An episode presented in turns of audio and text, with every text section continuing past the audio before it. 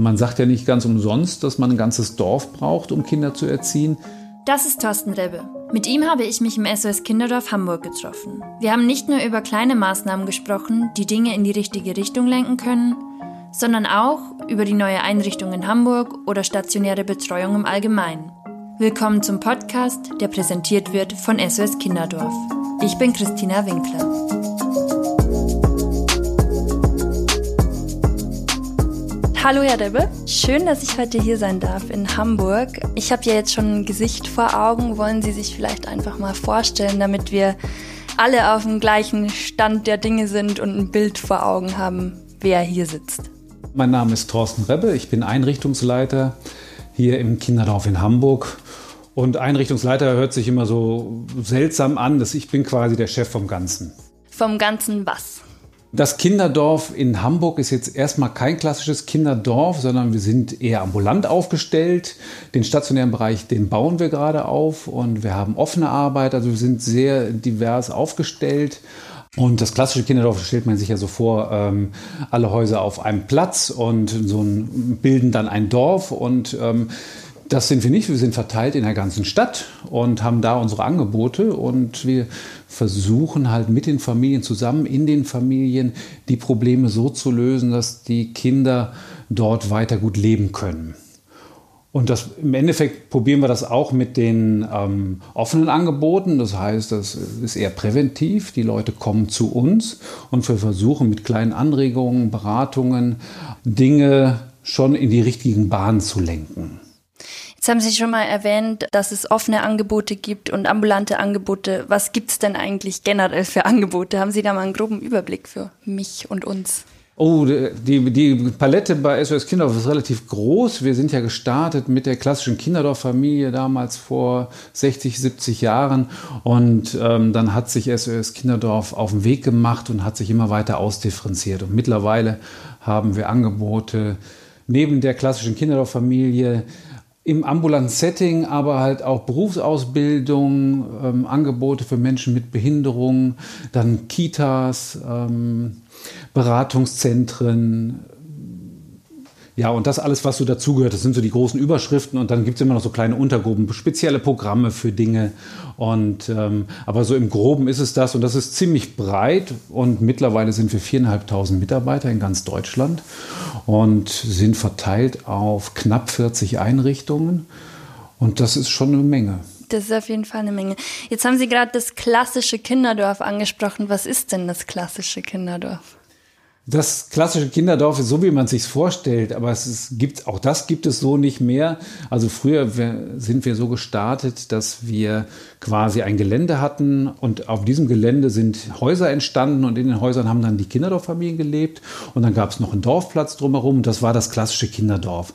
Also auch eher auf dem Land oder so am Rand einer Stadt und mittlerweile ist das aber auch so, dass die nicht nur ähm, Kinderdorffamilien haben, sondern auch Wohngruppen, ähm, ambulante Hilfen, auch eine Kita auf dem Gelände, die machen Schulsozialarbeit, die machen Beratung. Teilweise sind auch auf dem ähm, Kinderdorfgelände auch ähm, so Familienzentren kleinere entstanden. Also alles das, was es so in der Jugendhilfelandschaft gibt, um Familien zu stützen, zu entlasten, das bieten in der Regel die Kinderdörfer mittlerweile alle an. Und das ist relativ vielfältig ausdifferenziert.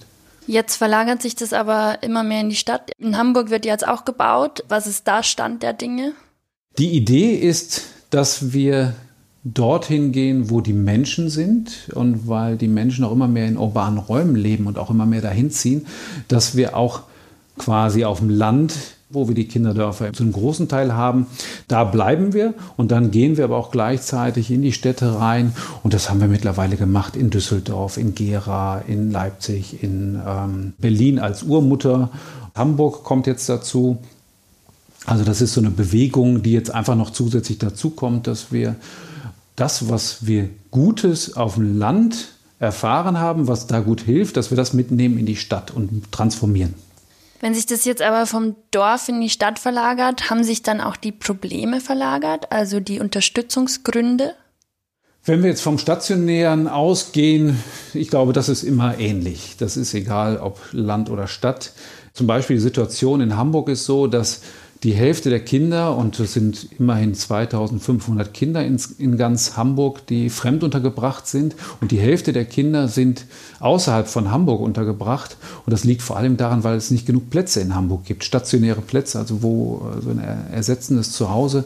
Ähm, das gibt es äh, in Hamburg zu wenig, weil es einfach schwierig ist, hier zu bauen, entsprechende Flächen zu finden. Das haben wir am eigenen Leib erfahren, wie schwierig das ist.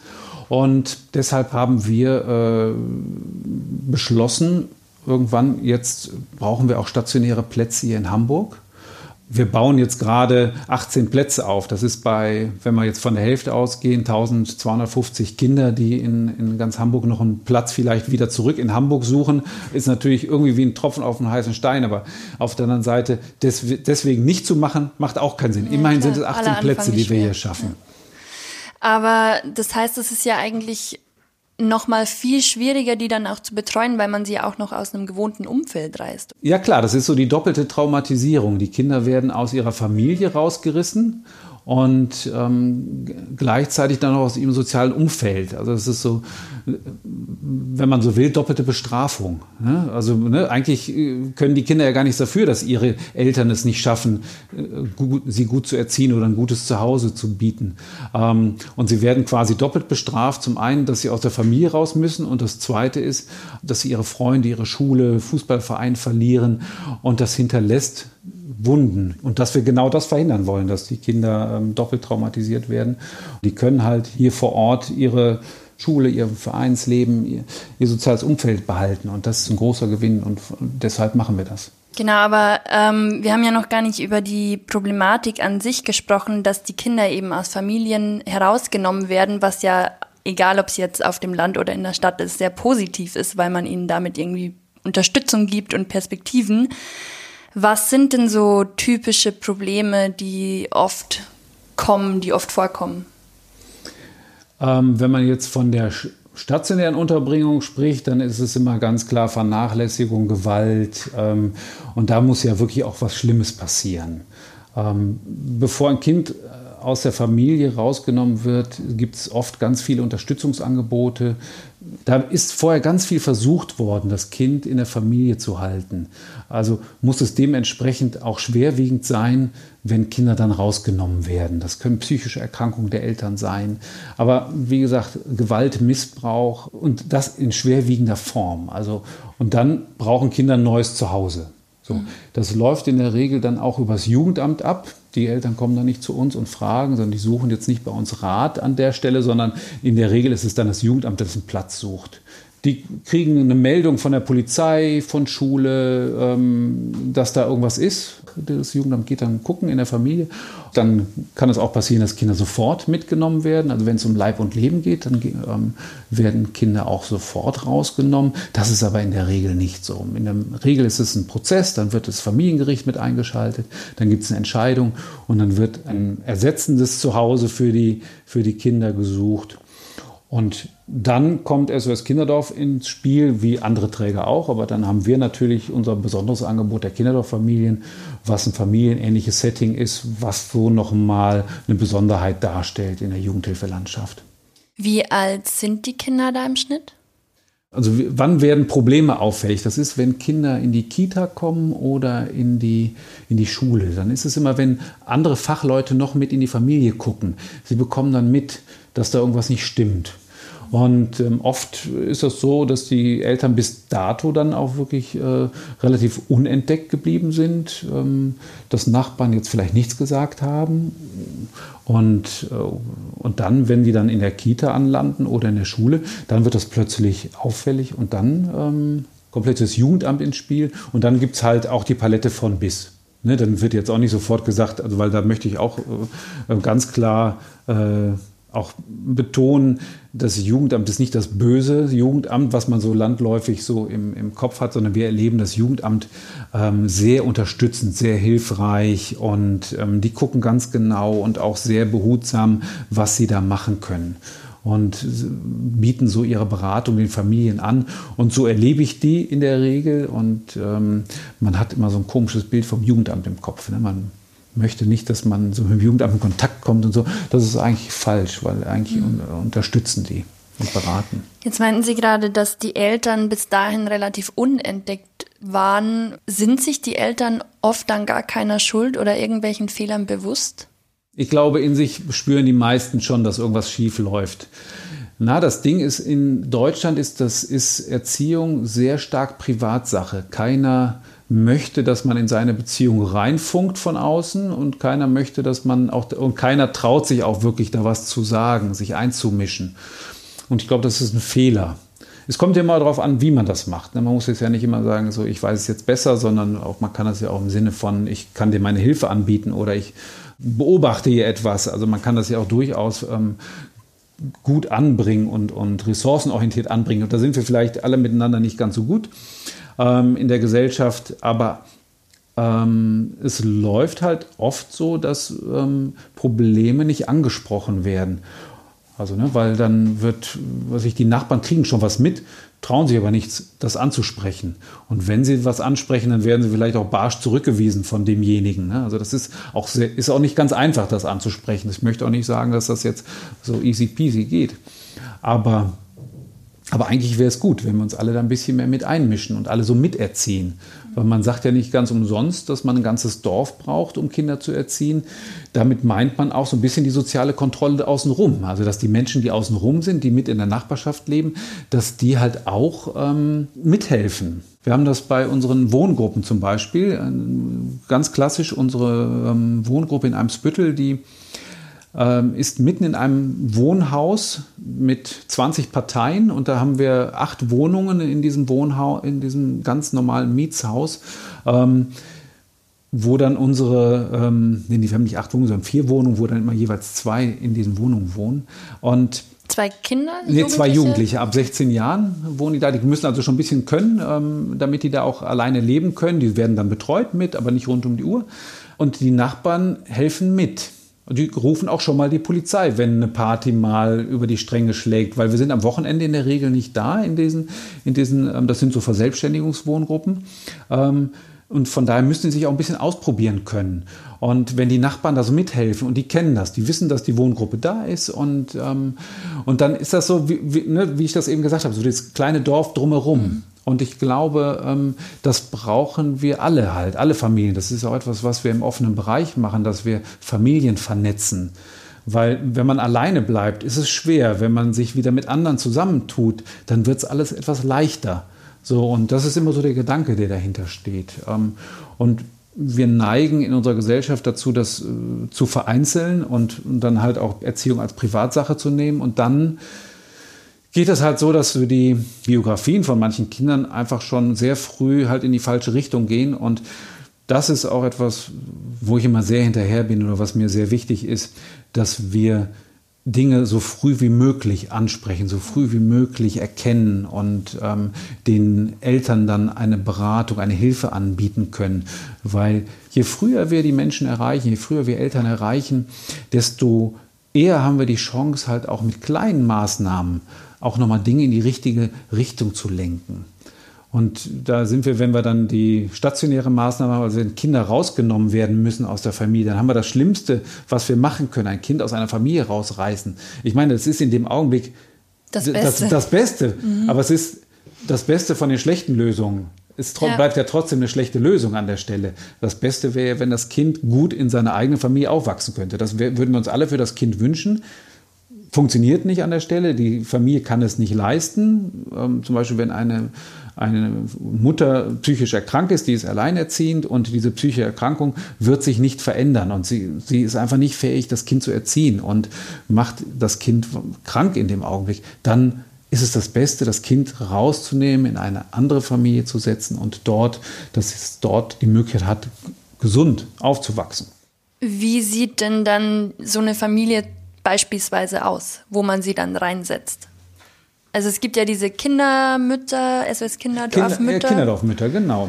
genau. Ähm, das ist so ein besonderes Angebot. Also es gibt ja ganz viele verschiedene Möglichkeiten, Kinder unterzubringen. Ähm, Da gibt es wirklich auch das alles für, dass auch die Kinder in ihren verschiedenen Bedürfnissen, in ihren verschiedenen Situationen auch das entsprechende Angebot finden. Da haben wir schon, glaube ich, einiges, auch selbst bei SOS Kinderdorf, aber auch in der Jugendhilfelandschaft haben wir da einiges am Start.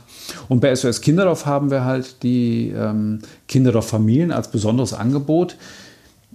Ich würde mal behaupten, wir machen das jetzt seit 60 Jahren, über 60 Jahre, und wir haben da viel Erfahrung gesammelt und Expertise, wie man Familie herstellen kann. Und das fühlt sich für Kinder als Familie auch an. Es ist quasi eine künstliche Familie, aber es, ist, es fühlt sich nicht so an.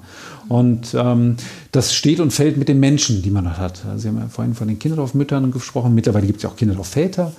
Das sind die besonderen Menschen, die solche Kinder aufnehmen können und denen ein Zuhause bieten, die die Kinder an sich ranlassen und gleichzeitig nicht diese professionelle Distanz brauchen, die man vielleicht bei manchen Kindern braucht oder in manchen Situationen braucht man auch eine professionelle Distanz.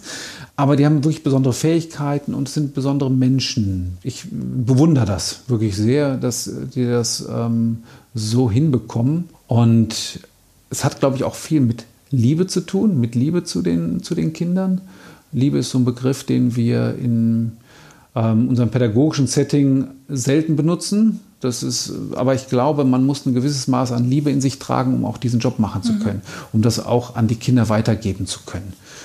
Ich möchte an der Stelle keine andere Wohnform diskreditieren. Die machen auch alle einen super Job und ähm, sind auch an der richtigen Stelle und, und haben ein gutes Zuhause für die Kinder. Aber ich glaube, dass das Angebot Kinderdorf Familie schon ein besonderes ist mhm. und dass wir da auch wirklich die Erfahrung der letzten 60 Jahre, im Grunde ja weltweit, die Erfahrung da reinbringen können. Aber das heißt, es ist ja wirklich kein Job, wo man dann abends Feierabend macht nee. und irgendwie seine Schlüssel umdreht und Nein. dann ist alles ausgesperrt, was man gesehen hat. Jetzt in dem speziellen Fall Kinderdorf Mutter, Kinderdorf Vater ist es wirklich so, da verschmilzt das. Leben und Arbeiten ist eins, da gibt es keine Trennung mehr wirklich. Und das ist schon eine besondere Situation. Das muss man können, das muss man wissen, ob man das kann oder nicht. Ich könnte es zum Beispiel nicht. Also ich brauche das, diese Distanz von meiner Arbeit. Natürlich nehme ich auch Dinge mit. Ähm, auch in, in, meinem Job nehme ich Dinge mit, aber auch als früher, als ich in dem, in dem Job auch so gearbeitet habe, ähm, in der Pädagogik, da habe ich das auch mit nach Hause genommen zum Teil. Aber überwiegend halt ist es mir gelungen, immer wieder so eine Distanz zu wahren und dann wieder reinzugehen und dann so. Und das ist etwas, das ist fließend, dieser Übergang ähm, bei den Kindermüttern, Kindervätern. Und trotzdem brauchen die auch, und das ist, glaube ich, wie in jeder Familie so, Eltern brauchen auch manchmal die Auszeit von ihren Kindern. Also manchmal braucht man als Paar einfach auch eine Auszeit, dass man vielleicht mal ein Wochenende macht und dann kommen die Großeltern und passen auf die Kinder auf. Das ist ja was ganz Normales und was Natürliches, dass man seine Batterien wieder auftankt. Und bei der Kinderdorfmutter ist es so, stellen Sie sich vor, Sie sitzen auf Ihrem Balkon und trinken Cappuccino mit Ihrer Freundin. Und das ist genauso Arbeits-, Lebenszeit, Familienzeit, äh, Kinderdorfmutterzeit, wie wenn Sie nachher die Hausaufgaben machen oder das Mittagessen kochen oder die, Abend, die Kinder abends ins Bett bringen. Das ist alles eins. Aber wie muss ich mir das dann vorstellen, wenn die Kinder jetzt erwachsen werden? Mhm. Irgendwann mhm. gehen die ja dann auch. Haben die dann weiter Kontakt mit den Kinderdorfmüttern oder Vätern? Oder bricht es dann ab? Weil wenn das so persönlich war, dann ist es ja schon schwierig. Ja, es ist nicht, nicht selten, dass die Kinderdorf-Kinder dann ähm, auch Mama zu ihren ähm, Müttern sagen oder jetzt Papa zu den Vätern analog. Das passiert manchmal, dass sie das machen, zeigt aber auch, wie nah die auch manchmal rangehen. Und ich kenne halt aus Geschichten aus dem Kinderdorf Haxhei, das ist das Nachbarkinderdorf hier in Hamburg. Ähm, und ähm, da erzählt mir der Leiter äh, auch gerne mal Geschichten und, ähm, und eine Geschichte davon ist halt wirklich, dass eine Kinderdorf Mutter immer Weihnachten feiert dann im Dorf. Und dann kommen halt wirklich ganz, ganz viele, dann sind die zu 30 Personen, weil dann die ganzen Kinder dann halt, also die Kinderkinder in Anführungsstrichen, das sind ja dann nicht die leiblichen Kinder, aber es sind halt ihre Kinderdorfkinder, die kommen dann wieder, teilweise mit eigener Familie und kommen dann, machen und feiern ein großes Weihnachten und dann ähm, äh, mieten sie sich den, den Saal des Dorfes, um dann halt zusammen Weihnachten zu feiern. Und ich finde, das ist ein schönes Bild und zeigt halt auch, wie verbunden man dann am Ende des Tages ist. Und es ist ja auch klar, wenn man 10, 15 Jahre mit demjenigen sein Leben verbracht hat, Also in beide Richtungen, ne? in Richtung des Kindes, in, wie auch in Richtung der, der Mutter. Ähm, dann wächst man aneinander, dann, dann ähm, baut man so eine starke Bindung auf. Und und das ist, glaube ich, auch wie in jeder Familie auch. Ähm, da gibt es halt stärkere und, und, und schwächere Bindungen. Manche Familien, die haben wenig Kontakt danach. Und manche sind halt immer noch ganz eng, auch danach noch, wenn, wenn die Kinder ausgezogen sind. Und so ist das, glaube ich, in Kinderdorffamilien auch. Äh, jetzt meinten Sie vorhin, dass Sie in offenen Bereichen arbeiten. Was ist das eigentlich genau? Genau, wir, wir benutzen das immer so offener Bereich und dann denken wir, was ist der offene Bereich? Ja, ein bisschen passt das ja, weil die Tür ist offen. Also von daher passt schon offener Bereich. Das geht darum, dass man eine offene Tür hat und, ähm, und die Leute reinkommen können. Ja, ähm, das sind Angebote, familienstärkende Angebote, die zum Teil mit Bildung zu tun haben, also Familienbildung. Das sind so Elternkurse wie PKIP und äh, Babymassage etc. Das ist eher so in Richtung Elternbildung. Dann können es aber auch so Angebote sein für Kinder wie Hausaufgabenhilfe, äh, Kinderkochen, äh, so Kreativangebote oder wir haben zum Beispiel hier im, im Kinderdorf haben wir in Kooperation mit der Band Revolverheld die unterstützt das, die ähm, schon seit Jahren mittlerweile. Und das ist wirklich auch großartig. Ähm, das nennt sich Mukidu, Musikkinder Dulsberg. Und das ist ein Projekt, wo Kinder mit wenig Geld Musikunterricht bekommen können. Mhm. Und wir bezahlen halt von dem gespendeten Geld von Revolverheld, bezahlen wir äh, Musiklehrer, die dann den Kindern Musikinstrumente beibringen, die sich sonst einfach nicht leisten können. Mhm. Und das sind so, so, Angebote oder Deutschkurse. Wir haben ein Kooperationsprojekt gehabt mit, mit der deutsch-türkischen Gemeinde, die dann Deutschkurse bei uns in der, in der Einrichtung ähm, ähm haben laufen lassen. Und ähm, und jetzt gehen wir mal so ein bisschen so hin, so in diesen offenen Bereich, so wie, wie kommen Leute hier rein und wie werden die auf uns aufmerksam. Ähm, wir haben ein Café, ein Familiencafé und mhm. wir haben einen Kinderkleiderladen, wo gespendete Kinderkleidung aufbereitet wird und dann gegen ein kleines Entgelt abgegeben wird. Also die Leute können quasi gegen einen, einen Obolus bei uns einkaufen. Und das sind so Projekte, die eher dazu da sind, die Tür zu öffnen. Da haben wir es wieder mit der offenen Tür, dass die Menschen zu uns reinkommen und noch nicht unbedingt einen Beratungsanlass haben müssen. Also die haben jetzt nicht auf der Stirn stehen, ich, ich brauche Beratung, sondern die brauchen vielleicht einfach nur eine neue ähm, Winterjacke für das Kind. Dann hat man jetzt noch nicht das Stigma, man hat ein Problem in der Erziehung. Und man ist dann aber schon bei uns in der Einrichtung, man lernt die Menschen kennen, die bei uns arbeiten, man lernt die Angebote kennen, also man kommt an den Tafeln vorbei, wo die angeschlagen sind, die ganzen Angebote, man kann sich orientieren. Und so fällt es leichter, wenn man dann mal einen Beratungsanlass hat, auf uns zuzukommen und dann zu fragen. Und, ähm, und was halt auch ist, wir haben zum Beispiel eine entwicklungspsychologische Beraterin, die immer auch so durch die Angebote geht, die, die läuft im Café rum und die ist bekannt hier bei allen. Und die spricht dann auch die Menschen auch mal an zwischendurch. Die sagt, Mensch, oh, vielleicht probier mal dies und jenes. Und, ähm, aber halt auf eine gute Art, dass man nicht das Gefühl hat, man wird jetzt bevormundet, sondern ähm, weil sie Teil des Ganzen ist, kann man das, glaube ich, gut annehmen. Und im Familiencafé ist so das Klassische, dass man dort sein kann, ähm, erstmal ohne Beratungsanlass, aber halt auch, um sich zu vernetzen. Dort finden halt auch äh, Angebote statt, wenn jetzt ähm, die Kinder im Bewegungsraum sind und dort ähm, toben und dann können die Eltern in der Zeit ähm, in Ruhe einen Kaffee trinken. Das ist dann auch so geplant von uns, dass sie dort mal in Ruhe sein können und dann können die miteinander quatschen und ähm, so ins Gespräch kommen, sich vernetzen und sich über die, meistens sind es dann, wenn man mal so drin sitzt in so einem Café und dann mal so zuhört, worüber sind die Themen, das sind dann meistens so Erziehungsthemen. Ähm, was weiß ich, irgendwie eine Entzündung am Arm oder eine, derjenige ist hingefallen, was mache ich? Oder die schlafen nicht durch. Oder also das sind alles so, so Themen, ähm, oder wie machst du das mit der Schnullerentwöhnung? So, so klassische Themen, die so die, die so Eltern haben. Ja, die, ja, genau, Spielplatzthemen, genau, super, das ist ein gutes Wort dafür. So Spielplatzthemen, genau, das ist da. Und das ist gut, wenn die das untereinander machen. Da an der Stelle ist das wirklich auf einem Niveau, auf einem ähm, niedrigschwelligen Niveau, wo ja, das einfach ganz spielerisch, ganz einfach, ganz natürlich funktioniert. Das, das, da hat niemand das Gefühl, er wird jetzt gerade beraten. Oder und wenn, dann ist es auch gelabelt, äh, dass dann jemand sagt, ja gut, jetzt gehen wir mal, ziehen wir uns mal zurück für eine Beratung. Und aber ansonsten ist es eher so, dass es auf Augenhöhe. Auf Augenhöhe, genau. Und so im Miteinander funktioniert. Und wird das gut angenommen? Also ja. ist da viel los? Ja, sehr. Ja, das wird wirklich sehr gut angenommen und immer mehr. Also das ist so eine, so eine, so eine äh, parallele Entwicklung. Wir sind 2014 gestartet, quasi als Dorfplatz für das neue Kinderdorf, was entstehen soll, mit dem Familienzentrum und haben nach und nach immer mehr Angebote aufgebaut und dann wird man bekannt im Stadtteil und so eine Mund-zu-Mund-Propaganda kommt dann und wir haben immer mehr Angebote und das führt so dazu, dass auch immer mehr Leute kommen und das führt wieder dazu, dass wieder mehr Leute kommen. Also es spricht sich rum und wir haben ähm, bis zu 1000 Besucher im Monat. Wow. Wo ist dieser Dorfplatz genau? Ist der hier? Ja, genau. Sie sitzen quasi oben drüber. Ich sitze quasi oben drüber. Wollen Sie vielleicht einmal kurz beschreiben, wo wir hier denn gerade sitzen? Ja, das ist das Familienzentrum. Ähm, ich sagte ja eben schon mal, das war, ist das ist der Dorfplatz mhm. ähm, für das urbane Kinderdorf.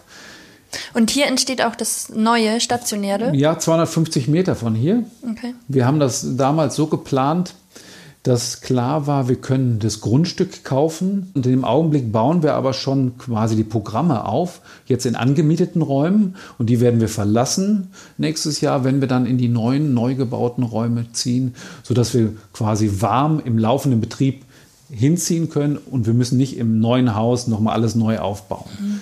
So, das war die Idee dahinter. Und dieses neue Haus, wann wird das eröffnen oder eingeweiht? Nächstes Jahr im Sommer. August 2021 feiern wir mit einem großen Knall eine große Eröffnung. Vielen Dank für das Gespräch und danke fürs Zuhören. Bis zum nächsten Mal.